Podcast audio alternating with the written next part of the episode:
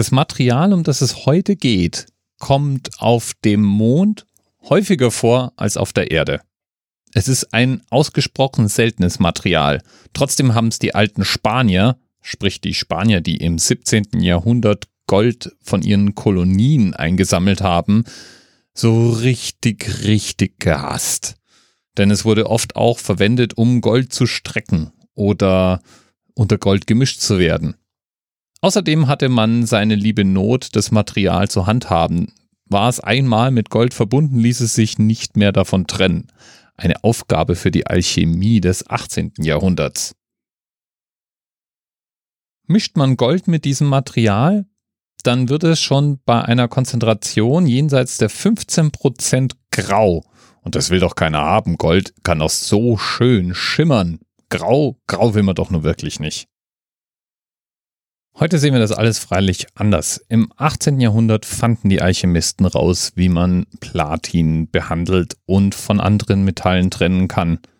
Allerdings ist es aufwendig.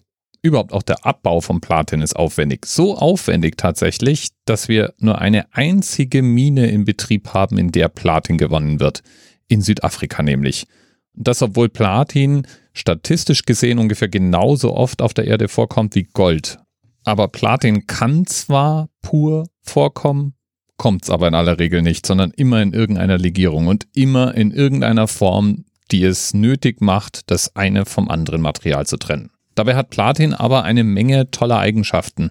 In der Schmuckindustrie wird vor allem geschätzt, dass es so schön schimmert. Und von genau diesem Schimmern kommt auch der Name. Platina ist das spanische Wort für kleines Silber oder Silberchen. Es ist ein Edelmetall, es ist also auch einigermaßen korrosionsbeständig. Und es ist ungiftig, obwohl es ein Schwermetall ist. Man kann es biegen und schmieden und Legierungen daraus herstellen. Und inzwischen kennt die Menschheit eine ganze Familie von verwandten Metallen, die früher tatsächlich auch kaum vom Platin zu unterscheiden waren und zum Teil nur im Labor auseinandergehalten werden können. Aus Platin lassen sich Katalysatoren fertigen und man kann poröses Platin, sogenannten Platinschwamm, benutzen, um ganz besonders effektiv andere Stoffe zu binden. Überhaupt gibt es für Platin eine schier unendliche Anzahl Anwendungsfälle. In Labortechnik wird es gerne eingesetzt, in der Medizintechnik sowieso.